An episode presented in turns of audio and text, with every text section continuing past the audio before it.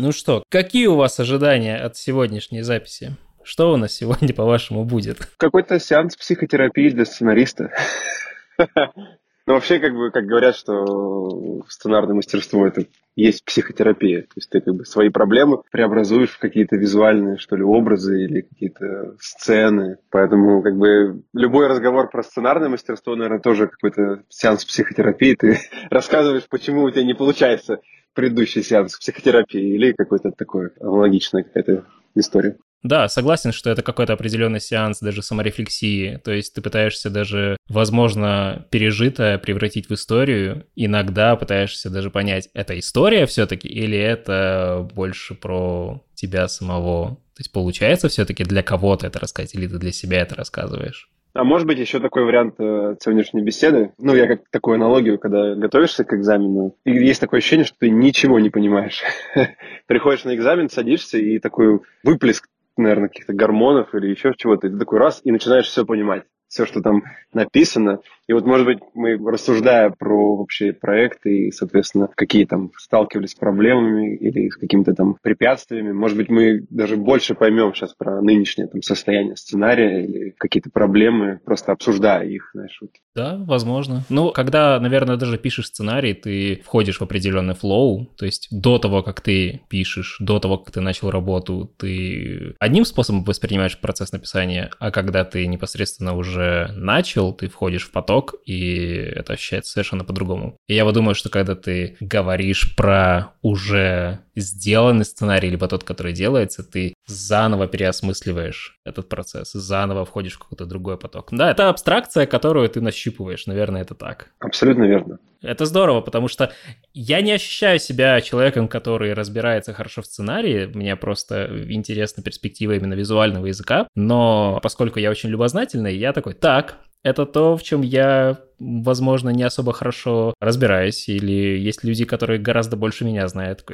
Мое путешествие начинается снова. То есть даже если я впитываю какие-то знания, я такой, так, что я узнаю сегодня? Вот у меня примерно такой настрой. Ну, там э, я просто хотела добавить, добавить к твоим рассуждениям то, что есть состояние потока, когда персонажи начинают как бы жить своей жизнью, но это, конечно, хорошо, но не всегда этот поток идет по нужному тебе руслу. Поэтому два как бы момента, когда ты пишешь свободно и когда ты потом возвращаешься к написанному и э, начинаешь анализировать условно, что как бы да, все идет гладко, все идет круто, но у тебя там персонаж твой ничего не сделал за целый день. Вот он, вот он типа классно провел время и оставался с собой, но к своей цели, там, какой-то своего путешествия он не приблизился. И ты начинаешь такой, так, чувак, давай. Стоит порадоваться за персонажа, он хорошо провел время, почему бы и нет.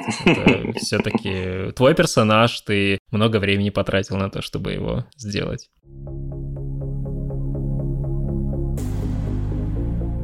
Привет! Это подкаст «Еще один шот и домой» от анимационной студии Vivix. Меня зовут Александр Рыбаков, я режиссер монтажа и ведущий подкаста в нашей студии. В этом подкасте мы с художниками из нашей, а также из других знаменитых студий разбираемся в том, как работает VFX и CG-индустрия, с чего начинается творческий путь артистов, что их вдохновляет и с какими трудностями они сталкиваются.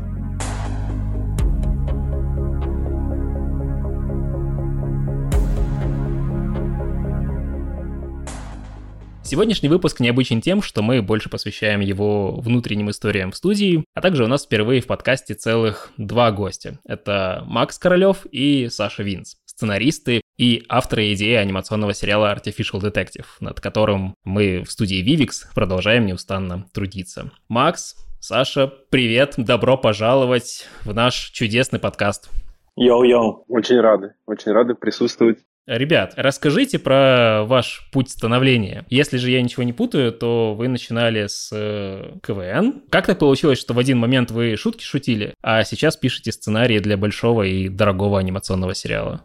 Э, играли сборной физтеха, была такая команда. После этого мы решили применить свои умения в юморе уже в какое-то новое русло, вот, и пошли работать в Comedy Club Production, и уже конкретно на сценаристов занимались сериалами, которые выходили на ТНТ. И, соответственно, после этого был такой запрос, что нужно вот анимационный сериал про вот будущее, про роботов. И мы с легкостью взялись за него и уже начали как бы его разрабатывать. И все это получалось, получалось, получалось. И вот мы здесь, условно говоря такая история, если прям вкратце. Я не думаю, что нужно прям сильно углубляться там в какие-то конкретные вещи. Можно зайти на кинопоиск в Artificial Detective, там, может быть, более детально про нас есть, про наши сценарные там, успехи, неудачи и прочие какие-то действия в сценарном мастерстве. Поэтому мы вот пришли в эту точку Artificial Detective сериал, потому что мы все равно думаем, что он с таким уклоном к юмору, хоть и, может быть, драматический. Да, там все-таки большая драматичная история, но, тем не менее, есть э, и много моментов, которые по большей степени состоят из комедийных элементов. Да.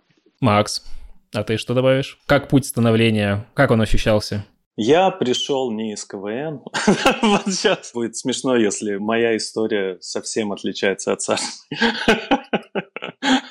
Нет, нет, просто мы работали бок о бок на протяжении всех этих 10 лет, то, что с нашей последней игры мы... Саша, может, опустил этот момент, то есть до того, как мы пришли там в Comedy Club, мы еще там успели пописать всякие юмористические шоу, скетчи тоже, и вот потом уже как бы в сериальную эту движуху мы опустились. Ну и э, у нас был еще один наш соратник, про которого, я думаю, надо сказать, Вася Петяев, который... Почему был? Потому что он как бы не влился в коллектив Вивикса, но, тем не менее, как бы мы вот втроем, я, Саша и Вася, мы вот придумывали вот эту вот историю. Все остальное стопроцентная правда если я правильно понимаю, то юмор и шутки — это, во-первых, очень субъективные вещи, и, во-вторых, они очень сильно подвержены таймингам. То есть у сетапы не должны быть слишком длительными и слишком короткими, и скетчи, например, это тоже короткий формат. А вот сериал — это же все-таки более сложная, более комплексная структура, которая состоит из разных слоев и из разного ритма. Как себя вот перенаправить от написания более легких по тону сценариев и взяться за работу над большим сериалом, в котором не только юмор, и его на самом деле не, не так уж и много, наверное, в сравнении с остальным. Позвольте, я отвечу. У всего есть структура, правильно? И поэтому, условно, изучив структуру и имея какой-то там свой голос, голос, я имею в виду творческий голос, и обуздав эту структуру, ты можешь вот прийти к такому варианту, что ты вот будешь писать именно сценарий, но уже вкраплять туда то количество юмора, которое ты там считаешь нужным, или которое считает нужным, условно, коллектив, принимающий решение по поводу... Ну да, мы еще дойдем до того, как э, супервайзится работа сценариста. Да, всегда все равно это даже такая вертикаль, в котором есть человек, который представляет себе условно тон, сериалы, фильмы, короткометражки. Ну, мы сейчас говорим вообще в целом про, наверное, там, киноискусство, да, мы можем отнести анимацию в кино, да, все равно телевизионный какая-то, какой-то продукт. Поэтому вот когда ты приходишь только чисто из скетчей в сериальную тему, ты, конечно, как ребенок там, ты все, ты просто шутишь, шутишь, шутишь, все говорят, не надо шутить, все, прекрати. У героя есть цель, он должен к ней преодолевать препятствия, чтобы дойти до нее и так далее. А ты такой шутишь, шутишь, шутишь, потом ты уже понимаешь, что, условно, как бы юмор уместен там, где он уместен, или он нужен там, где там, он острее будет в каком-то более там, драматичном месте или в каком-то более... Может, он на персонажа работает, да, на образ его. Да, он работает на персонажа, потому что все равно скетч это такой как бы набор шуток. Хотя есть и сериалы, где условно просто люди шутками обмениваются, но они, наверное, уже как-то чуть-чуть в прошлом. То есть такой еще... У нас это был, наверное, 2000-е годы, а в Америке раньше. Да, я тоже подумал сейчас про нулевые, про именно такой... Такие ситкомы, прям ситком-ситком, да. когда, ну, условно, те же друзья там, они часто, ну, просто, знаешь, как репризами разговаривают. Понятно, что там хорошие, интересные сцены сформулированы, но позволено говорить какую-то шутку, когда она, может быть, не совсем в жизни так бы человек не сказал, условно. Да, именно. Они как будто бы разговаривают битами, как будто бы это четко сформулированные предложения, которые прям вот точности под определенный бит, под ритм должны соответствовать. Это не фразы настоящих людей. Да, ну это, это вот в такое время было, когда это было в основном в тренде. Сейчас, как я смотрю сериалы, там вот условно солят или перчат, немножко перчат, скорее всего, правильно, так шуточками, так чуть-чуть там, знаешь, ну, то есть даже какие-то там фильмы большие, сейчас много такого, особенно в экранизации комиксов, все идет такое нарастание, и потом какая-то там шутка, шутка в конце сцены, шутка в конце акта какая-то такая. Это больше сейчас ценится, чем вот просто шутки-шутки. Это тоже нужно как бы в себе перерасти, то есть от просто шуток перейти к драматургии и туда уже так раз и добавить шуточку хорошую. Это сложный процесс на самом деле. Так по себе судишь, что пишешь диалог, и там условно, если он не смешной, то как будто бы он пустой, знаешь. А он может быть э, правильный и там двигать сюжет и менять какие-то персонажи, в них что-то менять.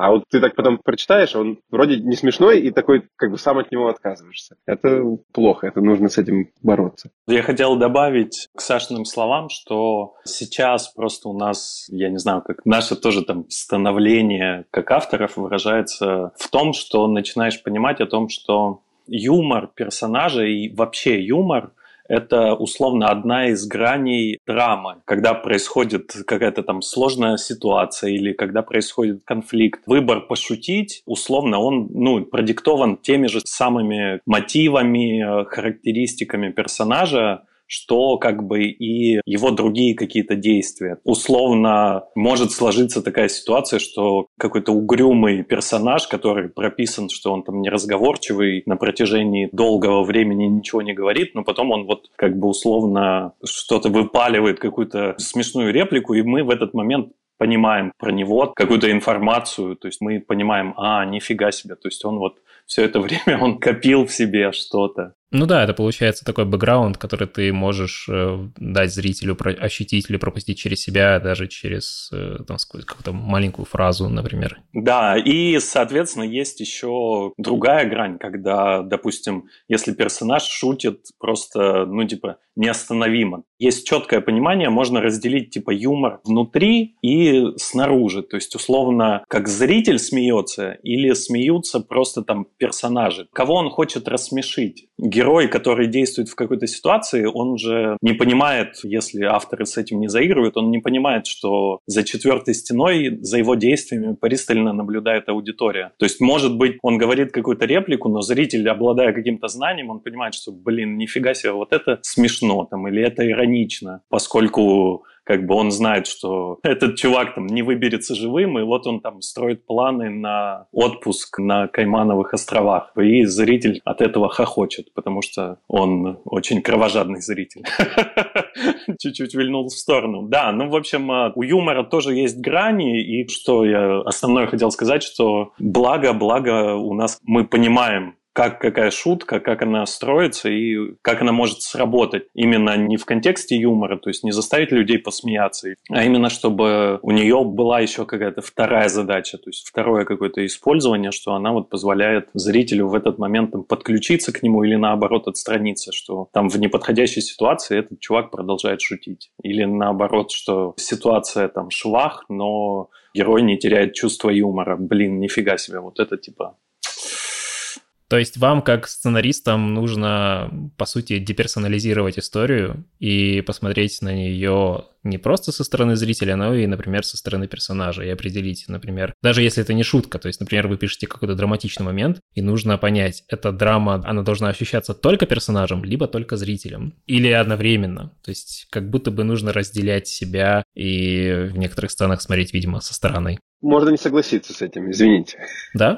Да, давай. Мне, мне кажется, что все равно все делается для зрителя. То есть, э, если есть такое там понятие, не знаю, оно жаргонное, ну, типа подключение к персонажу. Если ты сам подключаешься к персонажу, то ты, условно, все его драматические этапы должен в тебе отразиться, как в зеркале. То есть ты понимаешь, да, там, условно, не знаю, какую ситуацию. Согласен. Нет, ну вот он попал в ту ситуацию, и ты понимаешь, что сам как зритель, попадая в эту ситуацию, я так же бы себя повел там, или не знаю, или мне было бы так же страшно. Это же, по сути, ты сейчас описываешь ситуацию, когда ты рассчитываешь на эмпатию у зрителя, но далеко не всегда она бывает по умолчанию. То есть Как я правильно понимаю, сценаристу нужно проделать большую работу для создания ситуации, в которую ты помещаешь персонажа, и в зависимости от условий той или иной сцены или событий, которые происходят с этим персонажем, зритель все-таки подключается. Вот я поэтому и подумал, что как сценаристу тебе нужно посмотреть сначала с перспективы того, что чувствует и думает персонаж, как он сам видит ситуацию, как он ее может описать, и как эту же ситуацию видит зритель. Вот Макс правильно заметил, что вдруг у нас кровожадный зритель, который хихикает от того, что знает больше. Я вот поэтому и подумал, что вот такая деперсонализация, она э,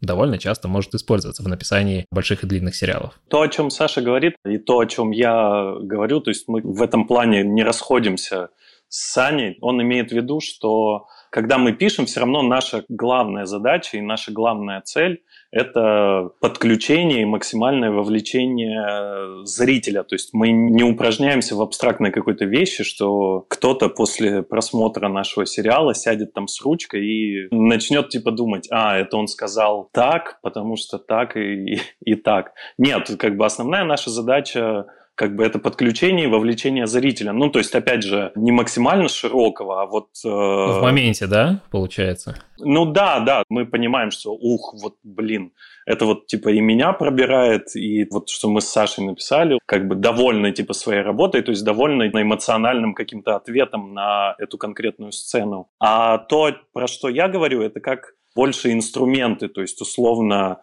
получить вовлечение зрителя одними из тех вещей, то есть понимая для кого и зачем персонаж говорит. Он говорит эту фразу вслух, не надеясь, что его кто-то услышит. Он говорит ее другому персонажу, чтобы повлиять на него и что-то сделать. Но как бы самой главной целью все равно остается вовлечение нашего великолепного зрителя. Вот я, кстати, об этом подумал, да, что сколько же на самом деле есть волшебства в, даже в таком простом инструментарии, как подтекст. То есть, например, персонаж говорит одну вещь, но внутри себя чувствует, думает про совершенно противоположное. И чтобы зритель подключился к нему, он может, например, знать, что персонаж врет или испытывает какие-то сложные чувства. Например, лично меня всегда подтекст очень быстро вовлекает, что я знаю, что есть какая-то грань, которую остальные герои не видят прямо сейчас, но я, я уже обладаю этой информацией. И звучит на самом деле в вакууме очень просто, но когда ты имеешь дело с какими-то героями в каком-то сложном большом мире, допустим, фантастическом, и есть какие-то угрожающие большие события, либо, наоборот, маленькие, либо психологические переживания у героя. Мне вот нравится смотреть за тем, что обладая как зритель больше информации, я как будто бы немножко больше вовлекаюсь. И жду, когда наконец-таки вот ревил этот произойдет, когда все узнают-то. Это и есть магия кино. Так назовем это. Потому что ты как бы как э, создатель какого-то продукта, вот кино или анимационного мультика или, не знаю, еще чего-то. Ты как бы можешь манипулировать зрителем. Это такое... Конечно, конечно. Контроль эмоций. Ты ему раз вкинул, и он такой уже, мозг начинает работать. А почему он мне показал, не знаю, оленя? Почему он мне показал оленя? Почему он мне показал оленя? Это сюжетно важный олень. Да, и ты его что... ведешь, ведешь, ведешь, ведешь, и потом, если ты вот все круто сделаешь, то он такой, а, вот красавчик этот режиссер. Это так, такой зритель. А, а про сценариста-то никто и не вспомнит, потому что да, смотрит на режиссера-то. Потому что все равно режиссер потом уже может, знаешь, как сценарист написал так, а режиссер такой, о, а если я вот эту сейчас часть если Акценты, да. Да, дробные Другие. часть сделаю две сцены, то это будет типа больше динамики, больше вовлечения зрителей и так далее. То есть режиссер уже как бы работает с этим материалом. Комедия и драма, они строятся по одной структуре, просто отличаются восприятием героя. То есть, условно говоря, от героя ушла жена, да, вот одна ситуация. И, соответственно, он может начать пить, там, с, катиться по этой социальной лестнице вниз, там, еще что-то, еще что-то. А может, я не знаю, не помню, в каком сериале было, что он говорит, я все, я, типа, год живу по библейским законам. И все, это комедия. Человек одевает простынь, разводит скот на себя на лужайке, ходит босиком и как бы вот начинает так жить, потому что от него ушла жена. И как бы ситуация одна, а вот как герой с ней справляется, либо комедийно, либо драматически. Поэтому пишешь в любом случае драму, но как реагируют твои герои на эту драму, такой тон сериала или фильма у тебя получается. Реакция — это очень показательный инструмент, потому что именно через реакцию на любые раздражители именно зритель очень быстро получает не просто информацию, а именно такой эмоциональный отпечаток от того, что происходит. Мне кажется, реакция, э, особенно яркая реакция, либо такая чистая и читаемая реакция. Даже, вот знаешь, это в сценарии может быть одна строчка, но потом режиссер из нее делает э, очень классный момент. Один из хрестоматийных таких примеров, мне кажется, это когда Спилберг показывает что-то что-то удивительное, а, но его персонажи, они просто стоят с открытыми ртами, и все, что им нужно играть, это просто удивление. Но в сценарии, скорее всего, это просто строчка, такой важный бит. Персонаж удивляется и стоит. И реакция, даже вот такая безмолвная, она очень многое может рассказать.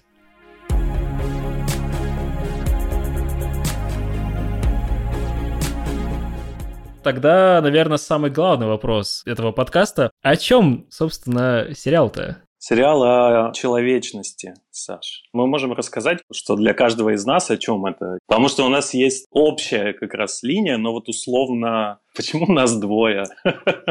почему нас двое сценаристов? Потому что каждый, находя не противоречащие вот какой-то общей большой цели сериала, свои ноты и оттенки, что для него важно. То, про что Саша, как вы вначале говорили, когда мы разогревались, условно такая психотерапия. То есть мы вот разные люди, и условно мы делаем общее дело. И поэтому оно вот выходит уникальным, именно потому что оно типа сплавляет мои мысли, Сашины мысли, мысли всех художников, режиссеров, всех цехов, которые работают над этим проектом. Мне кажется, что это, разворачивая тезис про человечность, это именно, безусловно, то, что и в технологиях, которыми пользуются люди, и в том, как они взаимодействуют друг с другом. Все, что производят люди, оно носит в себе какой-то типа отпечаток человечности, который может возродить и расцвести что люди, не задумываясь над этим, то есть когда они уничтожают океаны, когда они замусоривают все пластиком, когда они делают айфоны и э,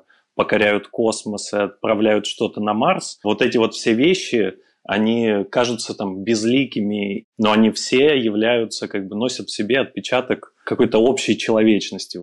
Ее поиск и раскрытие оно лежит где-то там в сердце нашего сериала для меня. А кто тогда у нас, получается, ищет эту человечность? У нас ищет, э, получается, робот.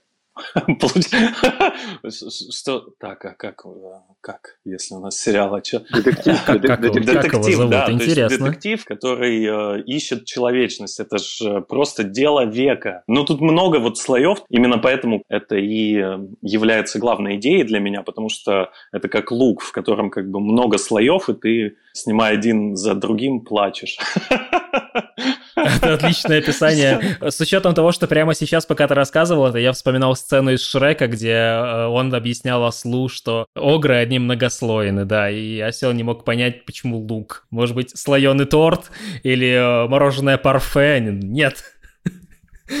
Лук детектив, который должен найти человечность, это хороший какой-то логлайн. Я просто изначально подумал, что когда я задал этот вопрос, вы, возможно, возьмете и там, скопируете сокращенное описание сериала на кинопоиске, но я не был готов к тому, что мы улетим в мысли про человечность. Мне кажется, каждый человек, там, запуская стартап или еще что-то, наверное, он ну, делает это вот больше там для себя, да, и так как э, вот я хочу стартап, там, не знаю, такой-то, такой-то, где люди будут свайпать влево картинки других людей и там назначать встречи. Есть такой, да, стартап, все мы знаем, может быть, даже кто-то пользовался. Он это сделал, да, и получается какой-то некий там эффект бабочки, что ли, или такое, что это как бы влияет на все общество. То есть общество начинает взаимоотношения, там, свидания воспринимать там по-другому, правильно? И если мы возьмем там совокупность всех этих стартапов, то они вообще перемалывают наше общество с каких-то традиционных ценностей. Но все равно оно меняет общество. Каждая новая технология, каждый новый бит технологический, он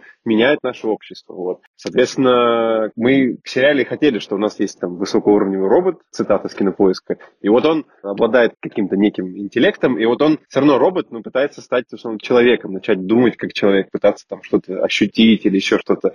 А общество условно, движется в обратную сторону. Оно создает, создает, создает какие-то новые там, технологии и смыслы, и условно теряет эту человечность. И вот они пересеклись там, в той точке, где наш э, детектив начинает э, свою историю, где он технология, которую создал человек, пытается там... Обрести человечность. Да, mm-hmm. обрести человечность и показать людям, типа, что они там теряют или не теряют, или как им нужно жить в этом мире, где вот то, что они наделали, в хорошем смысле наделали, как жить в этом мире. Поэтому нам показалось это интересным, как раз именно вот это пересечение. Ну вот смотри, да, я вот, беря тоже описание с кинопоиска, у нас фантастический мир, где андроид по имени Эд, изначально созданный для содействия полицейским и расследований преступлений, он просыпается в мире, который давно оставлен цивилизацией людей. То есть это далекое-далекое будущее, где по каким-то причинам высокотехнологичные и красивые города внезапно остались без людей. И Эд, не сумев обнаружить ни одного человека, включая своих напарников,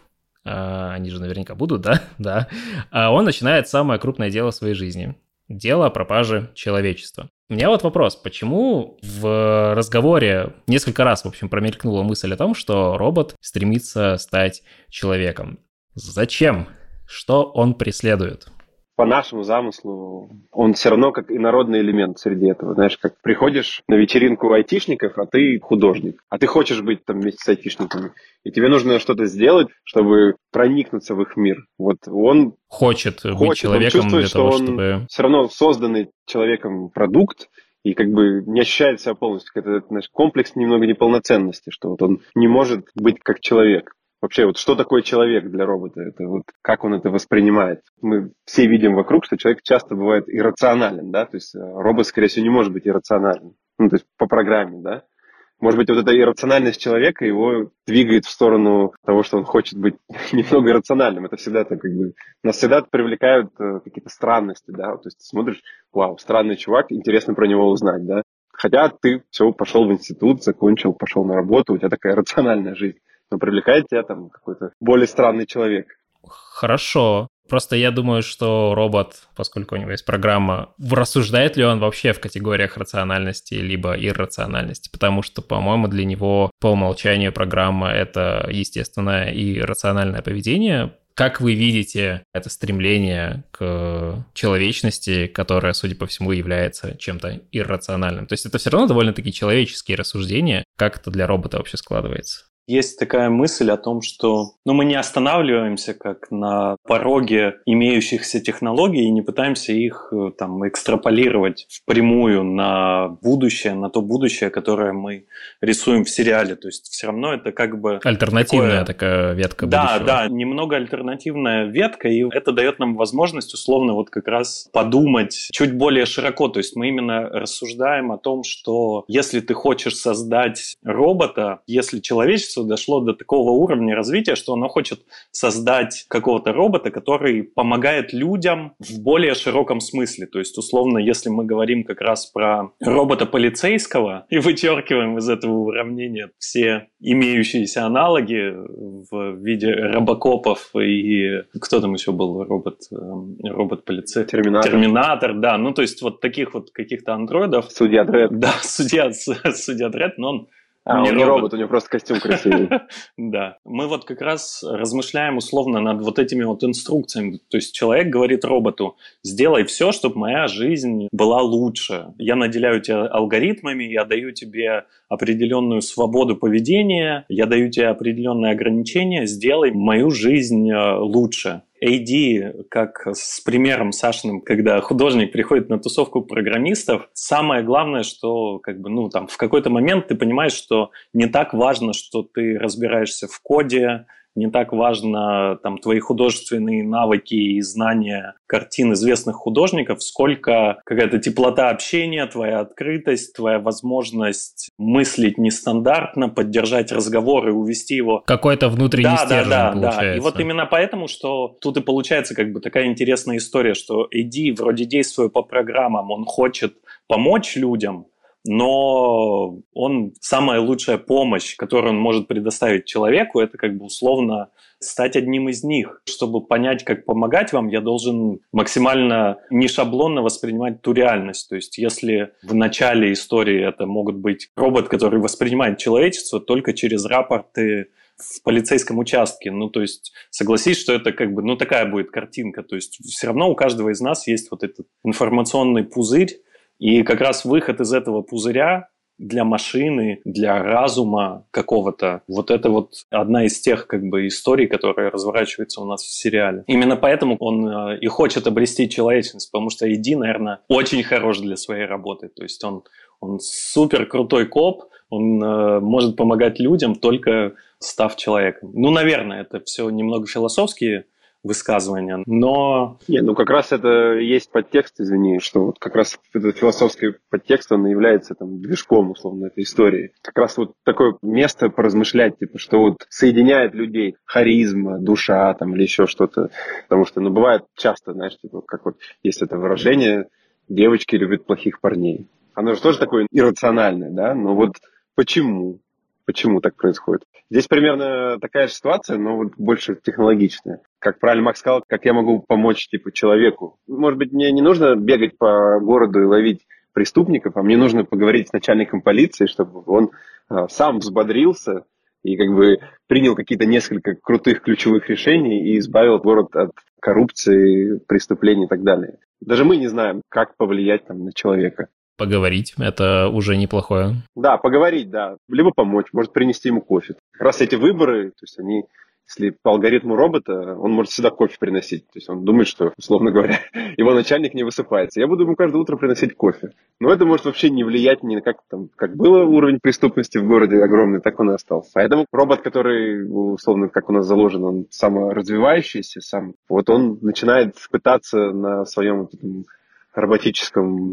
роботическом сознании мыслить, как я могу теперь помимо кофе помочь. И вот это и приводит его к тому, что, наверное, если я буду человеком, приближусь э, к такому понятию, как человек, то я смогу помочь. Вот. Вы же оба еще и прописываете лор у истории, правильно? Ну да, мы как с самого начала начали думать всю эту историю, и, соответственно, потом как бы пришли к тому, что нам нужно весь этот лор так объединить, чтобы он там не было дыр в нем и еще каких-то вещей таких проблемных. И мы уже вот его додумывали, компоновали, искали более там интересные подходы к каким-то вещам. Мне стало просто интересно, что возьмем какой-нибудь хрестоматийный, мне кажется, пример в поиск человечности, тогда, когда у тебя кибернетическое тело. И, например, Ghost in the Shell, да, «Призрак в доспехах». Это, конечно, немного другая история, потому что там человеческий мозг в кибернетическом теле, и главная героиня Мотока, она старается понять, что делает ее человеком. Это условный призрак, то есть аналог души, либо ее сознание может находиться в местном аналоге интернета,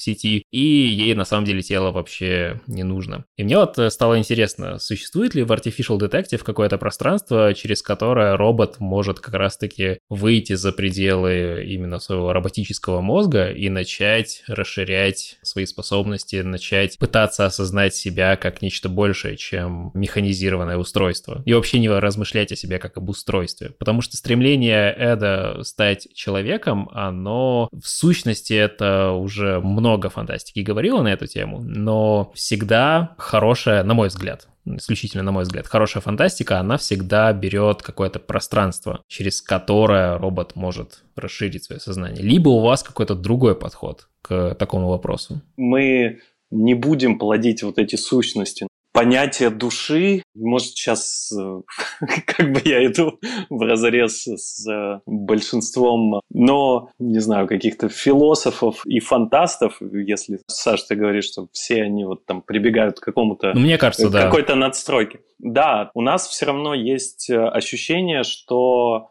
нет необходимости давать роботу еще что-то, то есть какой-то вот этот цветочек или размораживать ему сердце, сразу складывается какая-то сказочность вот этого всего и какие-то представления, которые кажутся в нашем, не знаю, современном мире, они кажутся немного архаичными. То есть его душа складывается, душа любого человека складывается из его поступков, из его поведения, из его желания и тому, как он как бы действует. То есть у AD есть, даже когда он стоит и заряжается, у него уже как бы есть все предпосылки к тому, чтобы пройти тест Тьюринга условно и доказать, что он человек. Но как бы он просто пока не готов. То есть он просто пока действует в соответствии с алгоритмами, он действует в соответствии с предписаниями и условно все время с оглядкой а правильно ли я поступаю как машина. То есть в тот момент вот эта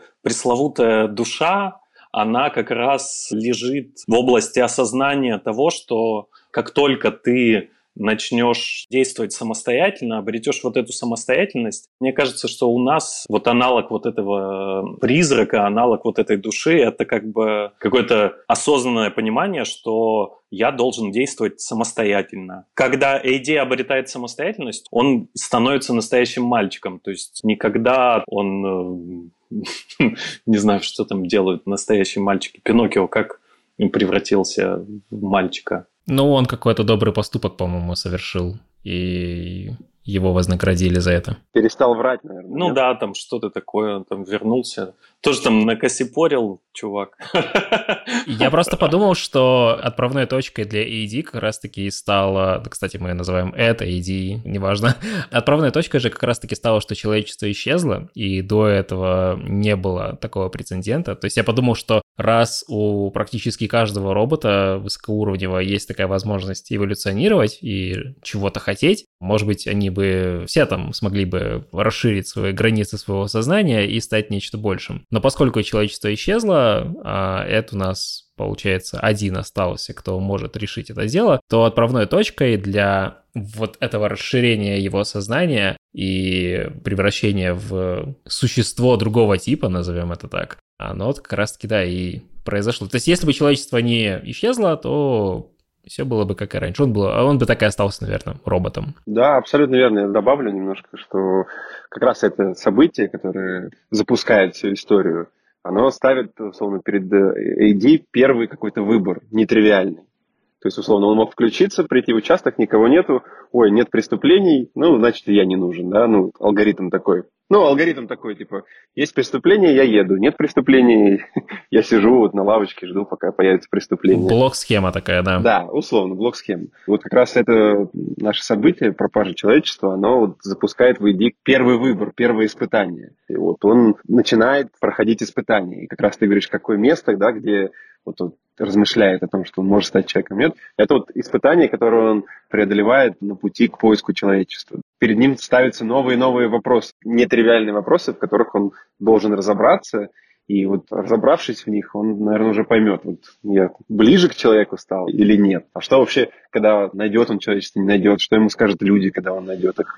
То есть ему тоже же интересно, что с ними случилось. Может быть, э, как бы им и не нужно, чтобы их искали. Им, может, людям и не нужно, чтобы робот, которого они создали, стремился стать человеком, правильно? То есть ты там что-то делаешь, делаешь, делаешь, потом приходишь, тебе говорят, а это не нужно. Да, и люди на самом деле не нужны, пускай живут себе дальше. Да, да. Или все, да, я вот Весь город мой. Да, почему бы и нет. Кстати, я не иронично хочу в какой-то момент такой параллельный таймлайн, где Эд такой решит, а все, город мой. И просто сюжет идет по совершенно другой ветке. Абсолютно забывает про людей. Я шериф этого города, и все.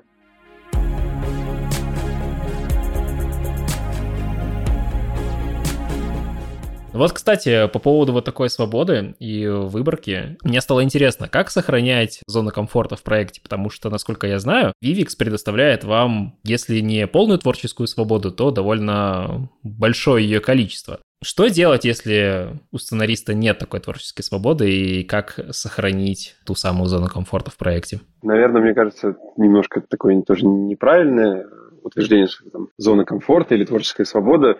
У нас была творческая свобода, когда мы только начали разрабатывать эту историю. Когда нам сказали, нужна история, там, две вводных. Мир будущего. Ну, у вас, по-моему, на листке А4 вся сценарная заявка поместилась. И... Да, да, да. Ну и примерно такого же объема был, условно, запрос. Мир будущего, какая-то команда, там, она куда-то идет, и там какие-то классные все технологии, и потом все очень круто, все очень классно, мы там все очень классно нарисуем. Тогда была творческая свобода, ты мог думать, там, это вот этот мир, или этот мир, или, ты не знаю, там, какие-то монстры, которые из слизи, или из этого. Вы решали, да, что может быть, это, во-первых, какой сеттинг, и что в нем может быть? Да, да, то есть у тебя там, ты можешь все свои там фантазии пытаться выразить. Потом ты как бы это сужаешь, сужаешь, сужаешь, и как раз вот ты приходишь к этой заявке, условно говоря. Вот робот-полицейский ищет пропавшее человечество. У тебя сузилась зона комфорта и творческая свобода, потому что, типа, она говорит, все говорят, да, классная идея, все, продолжаем работать, давайте дальше. Что, куда он идет, где человечество, то-то, то-то. Сужается, сужается, сужается. И когда ты уже садишься непосредственно, непосредственно за драфт сценария, ты находишься в супер жестких рамках. Ты, конечно, можешь там выдумывать, не знаю, там какой-то летающее такси, ну, с первой полки, да, такая штука, или там, не знаю, инопланетный вирус, там, или еще что-то. Но ты все равно уже находишься в рамках, что у тебя есть конкретный персонаж, он идет к конкретной цели, у него есть какие-то конкретные возможности, то есть мы могли там придумать ему миллиард возможностей, да, он стреляет лазером из глаз. Может? Может. А нет, не может. Все. Значит, у него должен быть пистолет. Так, вот, какой пистолет? Ну, то есть, и ты сужаешь, сужаешь эти рамки, ну и по идее это правильно, потому что все, кто делают, должны понимать, что происходит. Как раз ты говорил про лор, мы его там как раз дописывали, чтобы все департаменты, которые этим занимаются, понимали, что у нас, условно, вот, AD никогда не выстрелит лазером из, из глаз. Или там у, у нас нету каких-то наручников, которые в виде голограмм. У нас вот там, условно, остались архаичные хомуты или там, не знаю, какая-то пластиковая такая штука, я понял тебя, да, то, о чем ты говоришь. Наверное, то, что ты описываешь, это скорее цельность. То есть вы принимаете решение, исходя из того, что будет, во-первых, подходить истории, что будет подходить арт-дирекшену, что будет смотреться как цельная законченная история в очень конкретном, сформированном и натуралистичном мире, потому что в то, что демонстрируется на экране, зритель так или иначе должен поверить. Если где-то даже дизайн, если или решение, которое принимает герой, не стыкуется, то это выбивает с погружения. А я, наверное, говорю про как раз-таки творческую свободу, когда все эти условия уже сформированы. То есть у вас уже сузились все возможные рамки, и вы можете принимать все еще креативные решения по тому, куда движется история, либо как развиваются персонажи. И поскольку решения принимаете не только вы, потому что есть супервайзеры, есть продюсеры, есть всегда люди, которые смотрят на историю, которая может развернуться, и так или иначе вносит в нее коррективы. И вот, насколько я понимаю, в Vivix вот этого большого давления на вас нет. И вы можете продолжать принимать креативные решения, исходя из того, как вам кажется, куда может двинуться история. Какие метаморфозы произойдут с характером Эда и так далее. Вот я скорее про это. Тут немного другой момент. Тут э, не то, что это такая свобода-свобода, а скорее из-за того, что происходит синергия, и поэтому нам хочется делать условно интересные какие-то вещи, нестандартные ходы, мы не можем по-другому. И э, большая часть из них, она тепло принимается. Как бы не то, что мы придумаем каждый раз что-то новое. Всех собираем и говорим, так, все, иди, у нас теперь робот-пылесос. Потом нам вечером всем звоним, такой, нет, мы передумали, это не иди, это у нас э, история про попугая, который улетел от э, 20-летнего девственника, да, и он на самом деле еще пират. Не такая свобода, это это больше, отвечая на твой вопрос, я бы не охарактеризовал это как свободу, то есть я бы охарактеризовал это как какое-то вот единение взглядов. То есть в Вивиксе очень крутая команда, и мы видим на всех этапах работы там дальнейших, что они, каждый департамент старается расширять те смыслы, которые там закладываются нами на этапе сценария, и э, дышится легко от этого. То есть история не становится более плоской, а как бы на каждом этапе она только... Приобретает только... какую-то грань. Да, да, она приобретает новую грань. Это не свобода, это кайф. Да, ну я дополню Макса, скажу, что как раз вот, ну бывает, ну это вообще нормальная для производства какая-то ситуация, когда мы сидим, что-то придумали такое как раз вот в этой свободе, знаешь, это условно какой-то выход за то, что мы когда-либо уже обсуждали по этому проекту. У нас щелкает, мы такие, вау, все, это стопудово. Мы начинаем это вбивать, там пишем, пишем, приходим, рассказываем всем, кто должен это услышать, и все такие, угу, окей, да. И такой, и ты, может быть, даже как в примере с экзаменом в этот момент понимаешь, ой, да, что-то меня куда-то туда понесло. И это абсолютно нормально, как раз это, может быть, и есть творческая свобода. Либо ты приносишь все-таки, вау, все круто, а давайте к этому крутому добавим еще вот такой штришок. Знаешь, как бы и чик-чик, ты такой, да, а к этому штришку добавим еще один штришок, тогда эта типа история вообще замкнется, у нее будет там три акта, она так хорошо сыграет нам на будущее. Потом кто-то говорит, а давайте тогда восьмой серии он из-за вот этого, то, что мы сейчас придумали, сделаем вот такую штуку. Все таки вау, точно. Потом это может все уйти. Да, конечно, сто процентов. Потом все это может быть, какие-то другие люди скажут, о, нет, ребят, мы как бы, бывают и такие случаи, что мы там это не сможем реализовать там за временной промежуток, который у нас есть, там, или еще что-то, да. Да, всегда же есть еще временные промежутки производства, и есть еще бюджет, и некоторые сцены, которые вы можете написать, аниматоры просто физически не смогут это сделать за определенное время. То есть, да, я к тому, что всегда вносятся коррективы, и всегда имеется в виду, что вы по умолчанию пишете цельную историю, как люди, которые разбираются в том, что они делают. Мне просто было интересно, да, порассуждать по поводу того, как вы принимаете решения, и в зависимости от тех условий, которые есть у вас прямо сейчас, что они постоянно меняются. И вот мне вот, кстати, на основе этого стало дополнительно интересно, поскольку мы уже говорили про лор. Вы как для себя формируете этапы, из которых состоит построение мира, его таймлайна, его истории? Как вы это себе описываете? то, что Макс уже затрагивал, мы там попытались сразу отказаться от э, такой вот, правильно сказать, экстраполяции. То есть, условно, сейчас у нас есть телефон, через 10 э, лет он будет тоньше, через 20 лет он будет еще тоньше, потом он будет какая-то голограмма. Мы подумали, как вообще вот все процессы в мире могут там, развиваться параллельно, влиять друг на друга, и, соответственно, не просто, что это там какое-то увеличение того, что сейчас есть. Вы думали как о предмете, от частного, и потом переходите в общее? То есть от предмета и, и уже к чему-то более не знаю. Ну да, да, ну то есть какие-то такие процессы у нас происходят там, в последнее время просто в нашем реальном мире, не выдуманном, да, что они чуть-чуть так меняют его, что мы не представляли себе этого. То есть какие-то такие процессы, вот есть события, и как оно влечет за собой все остальные процессы. Вот мы постарались как бы лор сделать таким. Мне кажется, это прикольно с точки зрения, что не какое-то такое абстрактное будущее, где просто летают машины, все растет вверх. Дополняя Сашу, я просто скажу, что лор как появляется вообще мир. Некоторые вещи появляются сами по себе из-за того, что концепция о том, что робот-полицейский ищет людей, когда мы нащупали ее, когда вот она появилась, что у него вот расследование по пропаже человечества. После этого надо ответить на некоторые вопросы. Куда они пропали? Логичные вопросы. То есть, что с ними случилось? Катастрофа, метеорит там, и так далее, и так далее. Потом мы стали думать, если вот на нашей Земле робот-детектив ведет расследование, и как бы он такой неостановимый, может он просто прочешет всю как бы... Есть ресурс пройти всю Землю, условно говоря. Да, роботическая логика, что я просто начну типа отсюда, и вот как бы там... такой, да. Да-да-да, просто вот буду обходить там меридиан за меридианом, пока их не найду. То есть как оградить нашего героя от этого. После этого как бы в работу вступает какая-то логика. Такое ощущение, вот последнее, что мы вот с Сашей делали, мы делали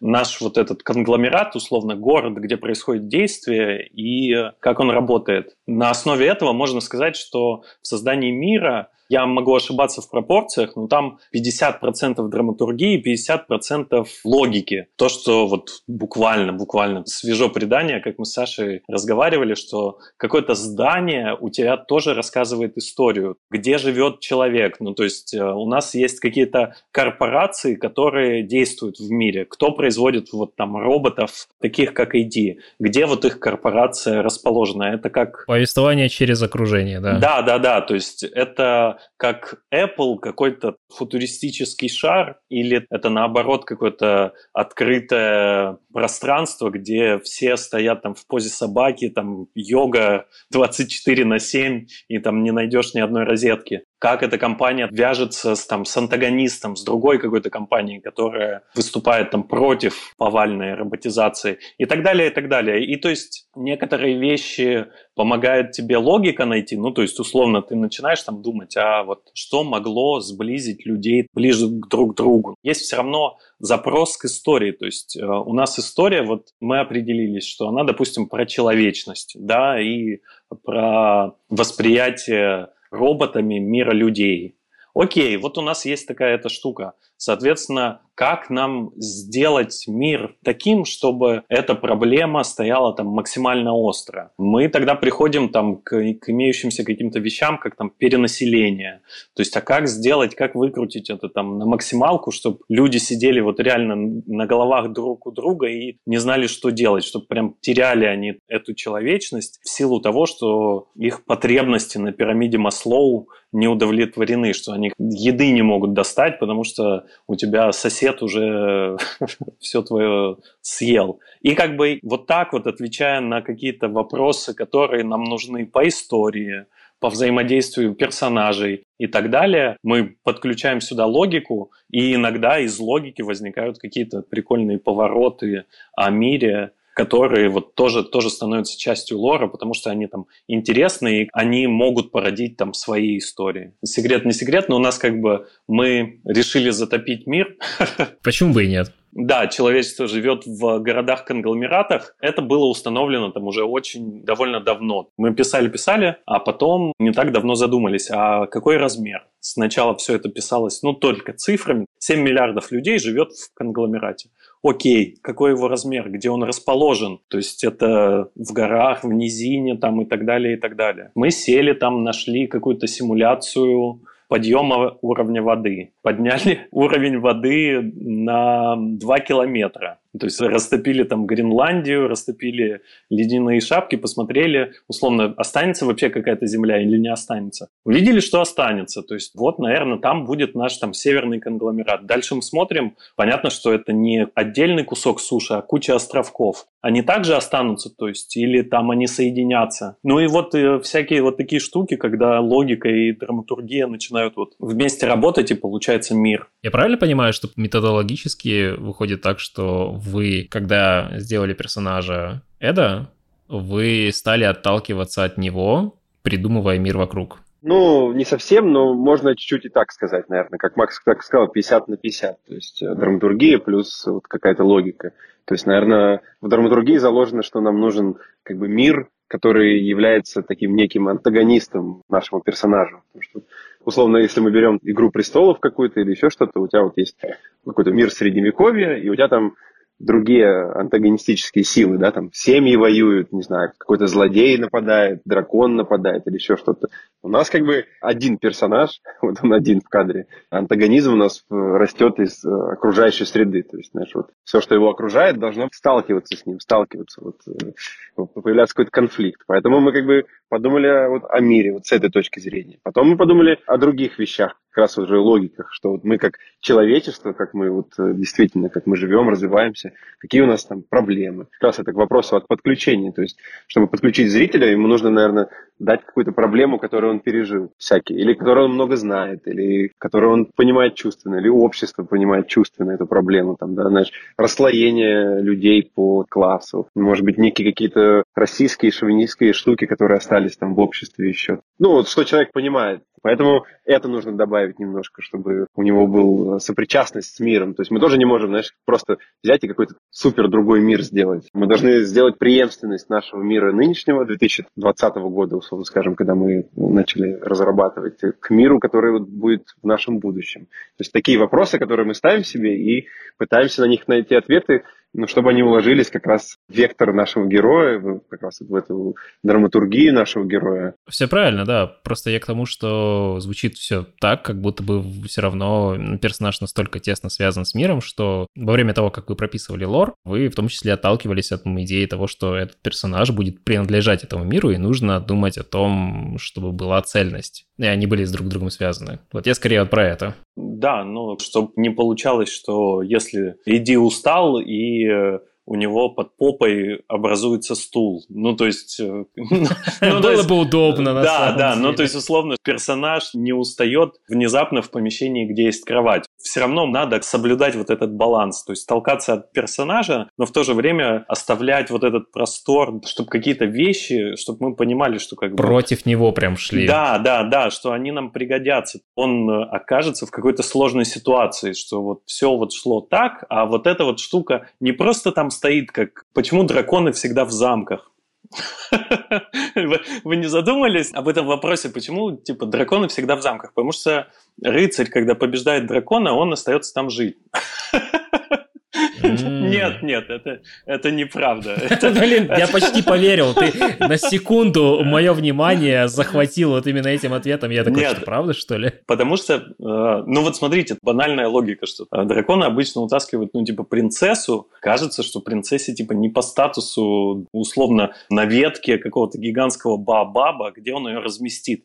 Да, а вот, а вот кажется, ну дракон это же ящер, блин, ну вот там утащи ее в пещеру, блин, в какой-то кокон. Но ведь нет. И вот, короче, чтобы избежать вот этих вот замков, нам и нужно придумать. То есть у нас есть дракон, но этот дракон живет там на скалах, и как бы и принцесса там уже со сломанной ногой э, валяется и ждет нашего рыцаря. А может уже и не ждет, может он уже опоздал. Да, вполне возможно. Есть-то там нечего. У меня своя теория про дракона. Давай. Так формируется мифология, что, условно, наш герой должен преодолевать препятствия по нарастающей. И вот он убил стражника, переплыл э, ров с крокодилами, и типа, что еще? Ну вот у нас в башне сидит дракон. То есть у него усложнение, усложнение, усложнение, типа. Босс-вертолет. Да, может это там э, дух дракона, может это дракон, может это ящер. Вот. Но все равно герой у нас все равно стремится забрать красавицу из э, хрестоматийно, да, красавицу из заточения. Поэтому странно ставить дракона прямо перед башней. Вот он убил дракона, а потом пошел и убил стражника. Ну, неинтересно.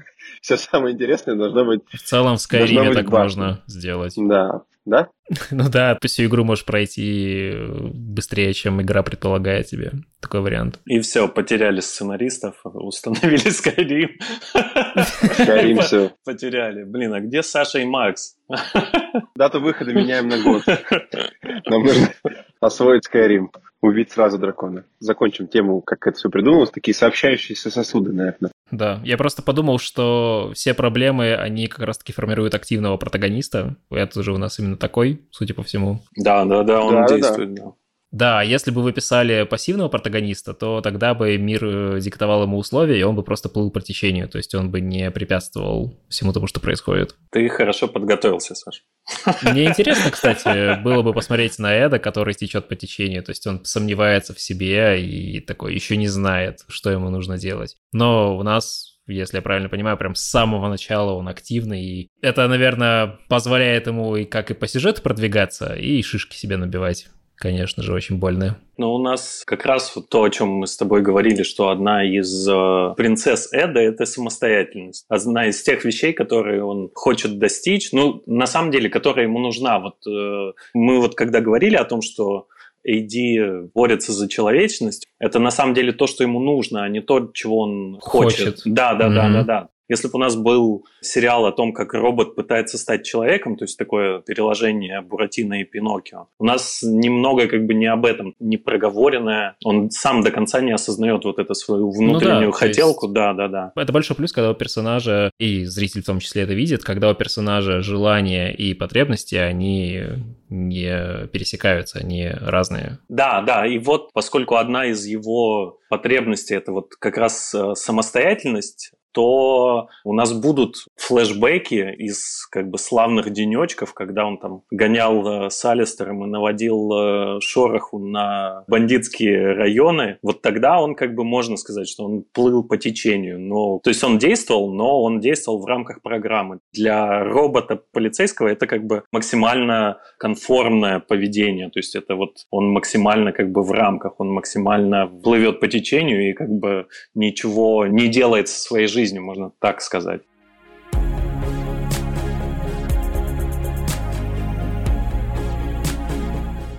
Скажите, ребята, есть ли у вас референсы для написания сценария для Artificial Detective?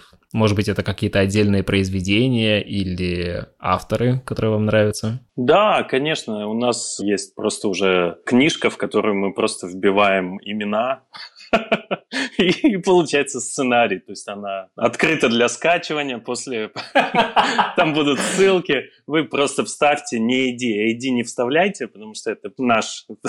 Очень хорошо. Вставьте другое какое-то имя и получите свой э, сериал. Да нет, если серьезно говорить, то, наверное, нет референсов. Вот то есть такое вообще слово... никак не опираетесь на что-либо? Да нет, ну, знаешь, как было так сразу, мне кажется, заявлено, что типа хотим какой-то вайп, это слово, или какой-то вот да, такое вайп чего? ощущение от сериала, чтобы вот оно было вот гармоничное сочетание драмы и юмора. То есть можно условно, за это там принять Стражи Галактики. Uh-huh, есть и uh-huh. драма, есть и юмор первый, да, и, ну и вторые тоже там, мне кажется, вторые чуть поменьше, наверное, юмора. Ну, первый как такой нонсенс, наверное, для того, чтобы так чуть-чуть разорвал шаблоны вот этого супергеройского на основе комиксов кино.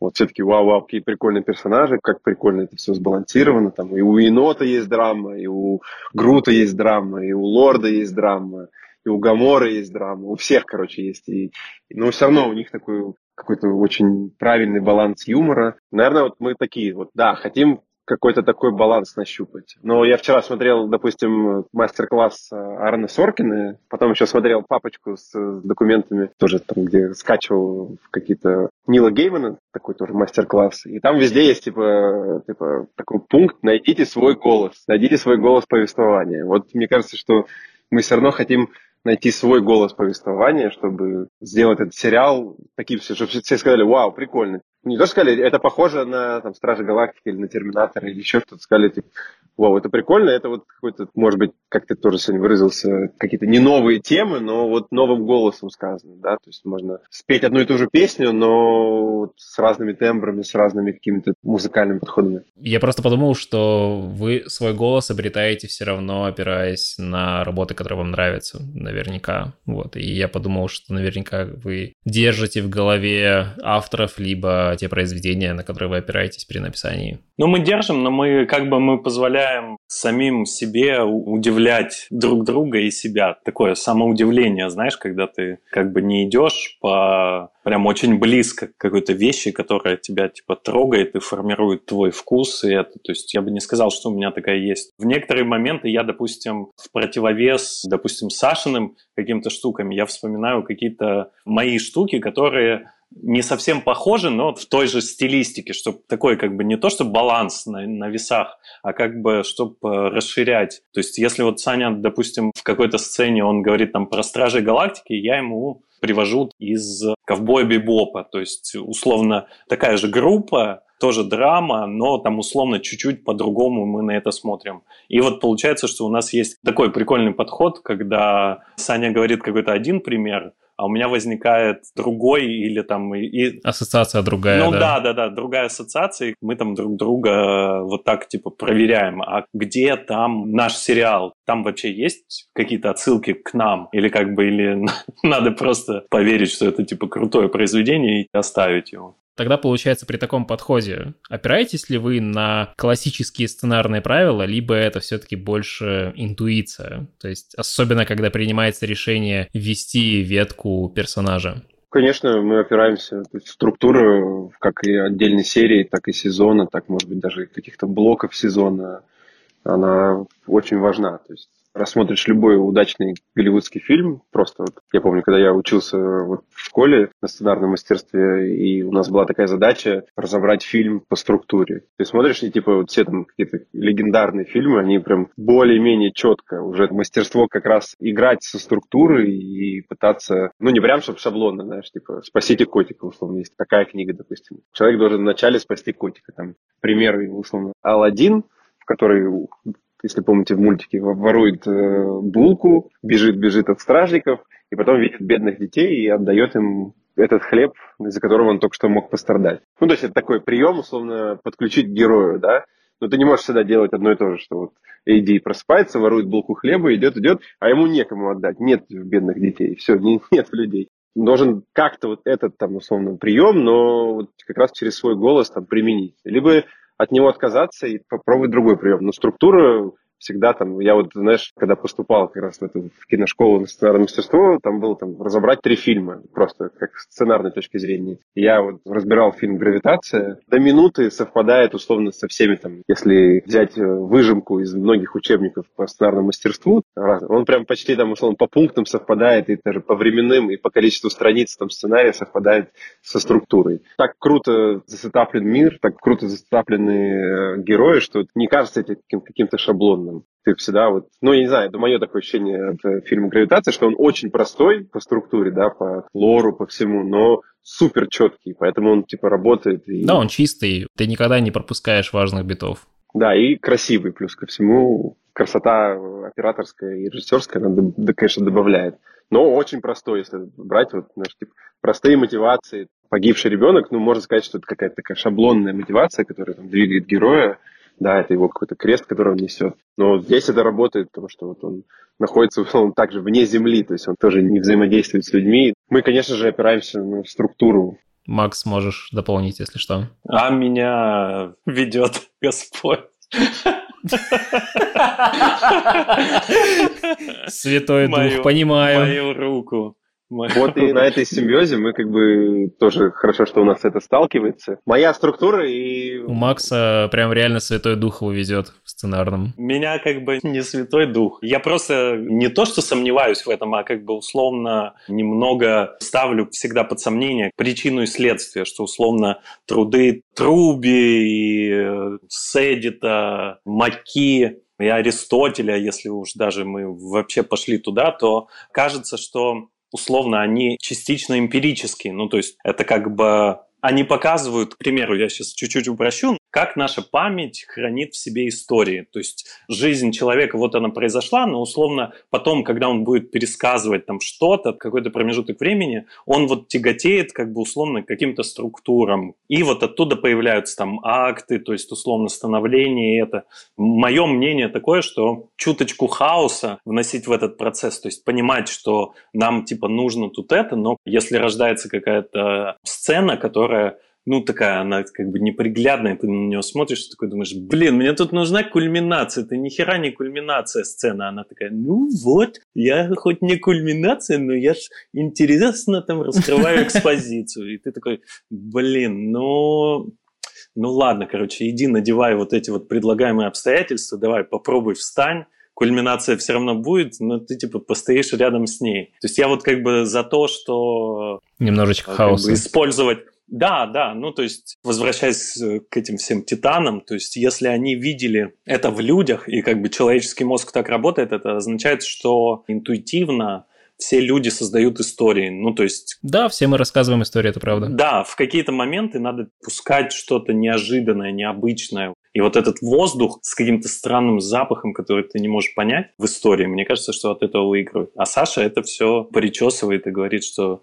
это на самом деле был сетап надо знать структуру, но не обязательно там, условно, ей там следовать прям. Но это какое-то нужно понимать. Правильно Макс говорит, что это все равно основано на психологии людей, на вот как мы рассказываем историю последние, там, истории последние там какое-то количество тысяч лет, как люди воспринимают, потому что, ну, истории все равно могут быть рассказаны, они часто завязаны на религию, и почему там, мне кажется, нам многие непонятные индийские фильмы, потому что у них другая религия, и вот их вариант рассказывания истории, оно может быть нам не сильно понятно тем, кто вот в европейском мире или...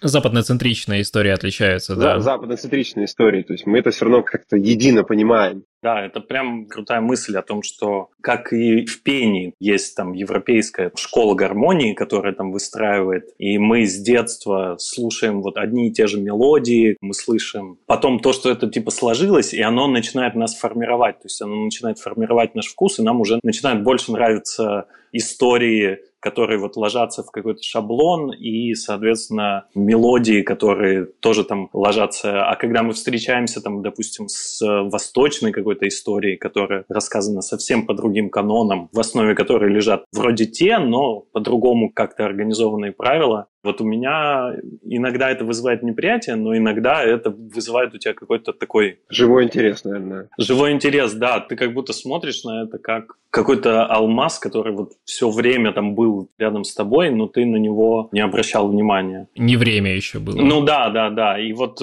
может, нам восточную эту Мотивацию героя иногда ну, тяжело понять, потому что он может э, действовать не так, как ты это видишь, да, там, условно, не, не прыгаешь в дом для того, чтобы спасти кота, а, условно, какая-то другая мотивация, что если что-то произойдет, то это будет э, благое знамение, и твоя жизнь станет лучше. Какие-то мотивации героев, они тоже иногда там в зависимости от культуры разные, да. Исходя из этого разговора, я делаю вывод, что люди на самом деле когда рассказывают истории или пересказывают кому-то, они запоминают не факты, они запоминают эмоции, которые они пережили от этой истории. И мне кажется, что когда ты как сценарист размышляешь о том, какая арка у персонажа, как он развивается, как этот мир меняется, какая вообще история, какие события влияют друг на друга, как этот каскад событий может развернуться и так далее, и так далее. В конечном итоге нужно, наверное, на мой взгляд, смотреть на то, что зритель почувствует от этих событий. Потому что, ну да, можно его снабжать информацией, этот персонаж прошел из точки А в точку Б, победил вот этого парня, сообщил вот эту информацию другому вот персонажу и так далее. Но эти пересечения должны иметь вескую причину. Где они находятся, эти перемещения, как эти решения влияют, и вот от этого все-таки должны формироваться эмоции, то, что запомнит зритель. Потому что, да, структура это одно, но то, как она разворачивается, это совершенно другое. Если как бы мы хотим, чтобы зритель получал удовольствие. Я просто к тому, что ты как стал рассказывать, я сразу понял, что это тоже есть одна школа, есть просто еще школа, где, которая считает, что типа зритель должен смотреть и типа не получать удовольствие. Зритель да, должен страдать, типа, страдать. Да. Мы не в этой школе. Мы ее прогуливали, понятно. Да, мы ее прогуливали.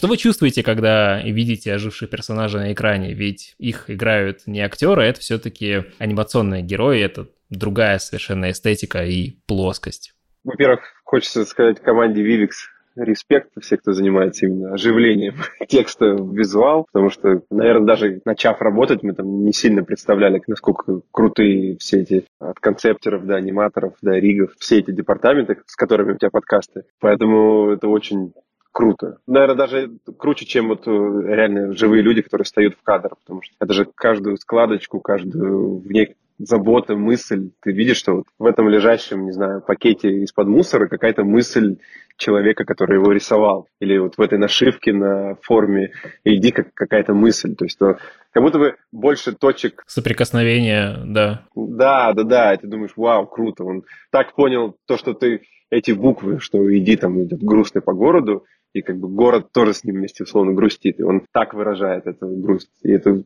намного круче, потому что, ну, условно, ты смотришь сериал, и человек едет вдоль поля. Ну, вот они ездили, смотрели поля, говорят, вот это поле подходит, вот здесь мы берем камеру и едем за машиной, снимаем камеру. Тот человек сидел, думал, и такой говорит, я хочу вот такое поле. не знаю, фиолетовые, где растут фиолетовые цветы, потому что то-то, то-то. И это очень круто, что вот человек додумывает эту локацию, либо какой-то предметик. И мастерство визуализации, конечно, бешеное. Макс, а ты что думаешь? Я присоединяюсь. Для меня это все равно магия. Когда ты смотришь там на эти ожившие картинки. Немного грустно, потому что это в этот момент происходит сепарация. То есть ты ощущаешь такое, тем более, когда это качественно и круто сделано. Условно, ты как бы видишь, что все, вот ребенок пошел, ну, то есть в этот момент такое прямо гамма-гамма эмоций, то есть помимо того, что ты видишь, что, блин, это типа круто, это мощно визуально, такое сосет чуть-чуть под ложечкой, что, блин, как? Это ж я! это ж я когда-то там придумал его, что это робот-детектив, а теперь он, блин, и детектив, у него и одежда, и значок, и елки-палки.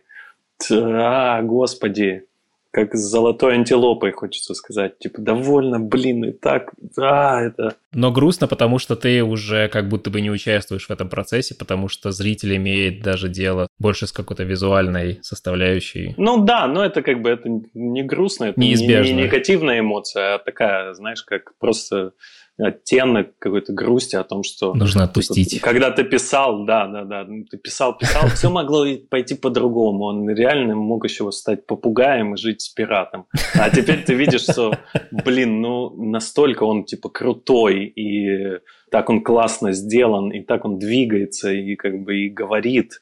И это, что ты понимаешь, нет, блин, к сожалению, пиратом и попугаем, Не быть и ему. никем, да, вот никем, кроме как AD, кроме как кибернетического детектива, этот персонаж быть уже типа не может, потому что он на своем месте. Рождение ребенка, хотелось добавить. На выписке раз и тебе так выносят одеяльца, а там лежит ID. И ты такой, ух ты, классно. Вот он какой получился у тебя.